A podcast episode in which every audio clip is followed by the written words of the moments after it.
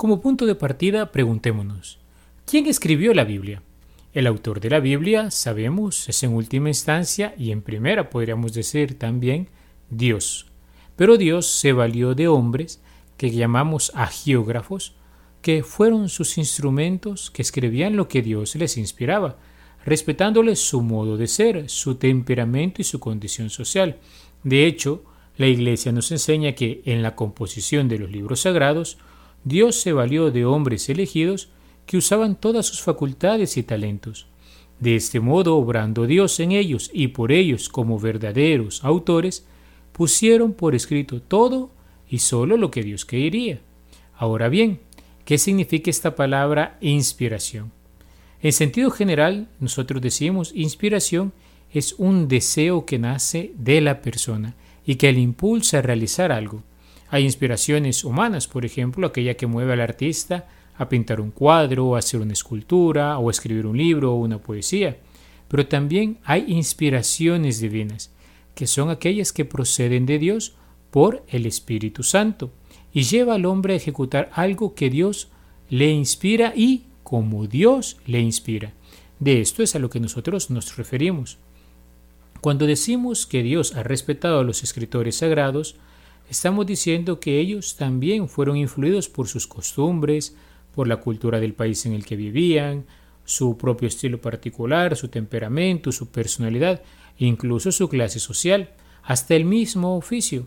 Baste pensar, por ejemplo, en San Pablo, que era de temperamento impetuoso, o San Juan, más sereno y místico hacia el final de su vida, pero bien sabemos, ¿no? Que del apóstol se decía que era Boanerges, es decir, hijo del trueno, por su impetuosidad también en un inicio. De San Marcos, que es detallista. San Marcos, por ejemplo, será uno de esos autores que comenzará a darnos detalles de las mismas emociones de Jesús. O Lucas, que como buen médico nos revela a Jesús lleno de misericordia, atendiendo de un modo especial a los enfermos.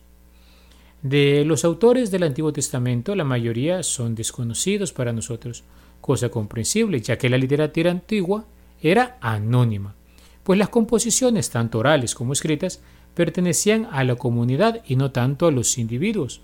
Muchos escritores además se basaron en la tradición oral que ampliaban por lo que algunas de sus obras se atribuyen a aquel autor que más ha influido en ella. Así ocurre, por ejemplo, con el Pentateuco que se atribuye a Moisés, siendo que él es solo el autor de su núcleo fundamental. Ahora bien, ¿cómo se escribió la Biblia? La Biblia, antes de ser escrita, ciertamente, queridos hermanos, fue una enseñanza oral. Su redacción se debe a tradiciones y hechos históricos que pasaban de generación en generación desde tiempos muy antiguos.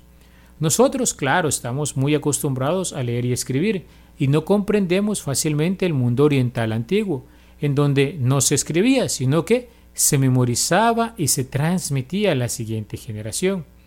Por eso también una cosa que facilitaba la transmisión era redactar las cosas o más bien prepararlas para ser transmitidas en verso, con cierta cadencia musical que ayudaba a recordarla. He ahí, por ejemplo, los salmos. Más tarde los autores sagrados escribieron estas cosas en cueros de res, largas tiras de cuero llamadas pergaminos, que se enrollaban en dos cilindros de madera. Cada rollo era un libro. Se escribían con plumas de ave untadas de tinta. También se escribieron las antiguas Biblias en papiros, que eran láminas que se sacaban de una planta egipcia que lleva este nombre. Más tarde vinieron los códices, que son manuscritos antiguos que contienen texto de la Biblia. Hay en el mundo más de 1140 manuscritos de estos. Varios pertenecen al siglo IV. Los más famosos están en el Vaticano, en Jerusalén y en Londres. ¿En qué idioma se escribió la Biblia? Podríamos decir nosotros que en tres, hebreo, arameo y griego. Casi todo el Antiguo Testamento fue escrito en hebreo, que era la lengua propia de Israel. Sin embargo, más tarde el arameo suplantó a esta lengua que era un dialecto muy común y familiar en el ambiente que Jesús se movía, por ejemplo. Finalmente, los textos se escribieron en griego, algunos del Antiguo Testamento y todos los del Nuevo, exceptuando el Evangelio de Mateo, que se escribió en arameo. ¿En qué géneros literarios se escribió la Biblia?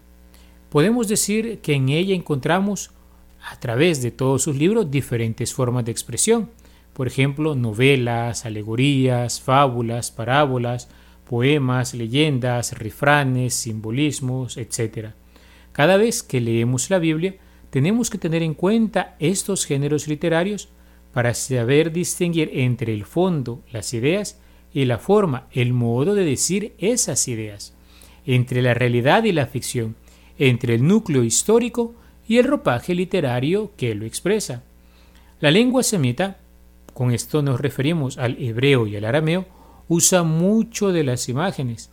Por eso encontramos en la Biblia imágenes como, por ejemplo, el fruto del paraíso, la creación de Eva de la costilla de Adán, la fuerza en el cabello de Sansón, la ballena que se tragó a Jonás. Lo importante es fijarnos sobre todo en el fondo, es decir, en el mensaje que encierra ese ropaje literario o ese hecho narrado o esa poesía hermosa. Los géneros literarios que encontramos en la Biblia son estos. Historia, que por ejemplo encontramos en el libro del Génesis en un estilo poético popular, o más informativo a través del libro de los reyes, o en tipo anuncio como los evangelios y los hechos. Encontramos también leyes que recogen normas y costumbres por las que se regía el pueblo, como por ejemplo el Levítico. Eh, textos proféticos que revela la existencia de algún mensajero que habla en nombre del Señor. Luego tenemos una sección lírica que expresa sentimientos, vivencias internas, pasión, amor, con un lenguaje muy simbólico como los salmos o el cantar de los cantares. Tenemos también textos sapienciales, es decir, narraciones que comentan la experiencia de vida y que quieren transmitir una enseñanza sobre esta. Por ejemplo, el libro de Proverbios. Otros serán cartas, como las de San Pablo, otros que narran un texto apocalíptico, por ejemplo, que son revelaciones obtenidas mediante visiones o sueños expresados a veces en formas enigmáticas, pero siempre utilizando un gran carácter simbólico. Encontramos un género que se llama Midrash, que consiste en ir haciendo una reflexión religiosa de hechos que la tradición narra para sacar de ellos lecciones de santidad. Por ejemplo, los libros de Tobía, Jonás, Ruth y Judith. Así, queridos hermanos, nosotros podemos llegar a la comprensión de que Dios es el autor de la Biblia, que hay unos escritores que fueron instrumentos suyos para escribir bajo su inspiración. Antes de haber sido puesta por escrito, fue una enseñanza oral. Su redacción se debe a tradiciones y hechos históricos que pasaban de generación en generación. Incluso podemos decir, a grosso modo, que la Biblia también es una obra colectiva, porque es obra de todo un pueblo que a través del tiempo ha ido plasmando en ella su tradición. Tenemos que recordar siempre que la manera de escribir de los orientales es muy diferente de la nuestra, por lo que tenemos que distinguir entre el fondo y la forma y quedarnos con el mensaje particularmente. Es importante también conocer los géneros literarios de la escritura. Ahora bien, ¿qué disposiciones hemos de guardar para poder acercarnos a la Sagrada Escritura? Podemos distinguir diferentes. En primer lugar, Pensemos en la actitud literaria. La Biblia es un monumento literario de gran belleza, sobre todo algunos libros tienen encantos particulares como el Génesis o los Salmos. Por tanto, un modo de aproximarse a la Biblia puede ser como una obra literaria. Baste recordar cómo los temas bíblicos se han inmortalizado en la literatura, en la escultura, en la pintura, en mosaicos, en vidriería, en arquitectura, en música, etc. Pero no basta esta lectura literaria de la Biblia, pues así nos sacaremos todo el fruto espiritual que Dios quiere para nosotros aquí y ahora. Esta actitud literaria nos llevaría solo a ser diletantes y literatos de Biblia, pero no hombres de oración que meditan la palabra. También podemos tener una actitud crítica frente a la Biblia.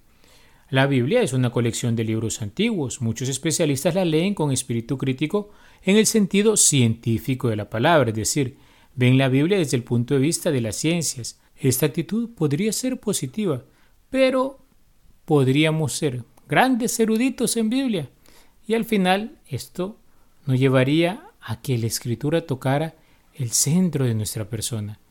También podríamos tener una actitud histórica, es decir, descubrir en la Biblia cómo se narran episodios del pueblo de Dios y de sus personajes, sus relaciones con otros pueblos y culturas del Oriente Medio.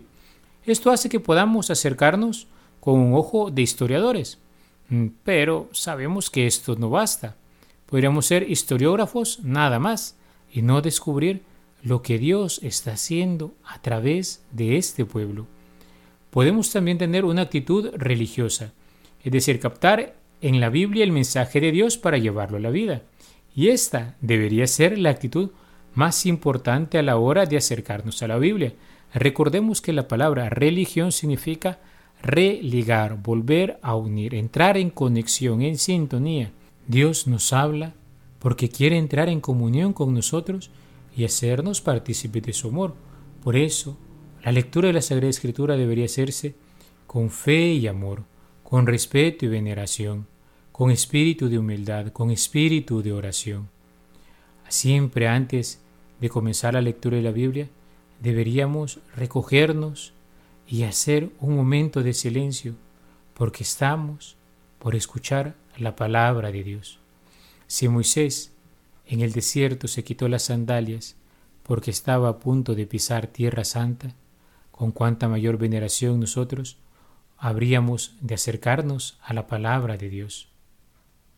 Siempre leer, no corriendo, sino despacio, buscando entender qué es lo que Dios nos quiere decir, sobre todo cuando estamos haciendo oración con la escritura.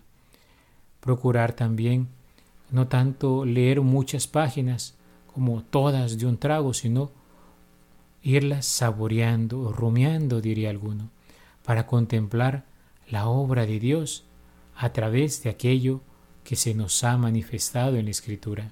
Sigamos el ejemplo de los santos. Por ejemplo, San Jerónimo, que escribía a una madre que se llamaba Lía para que aconseje a su nieta y le decía, cerciórate de que cada día estudie algún pasaje de la Escritura.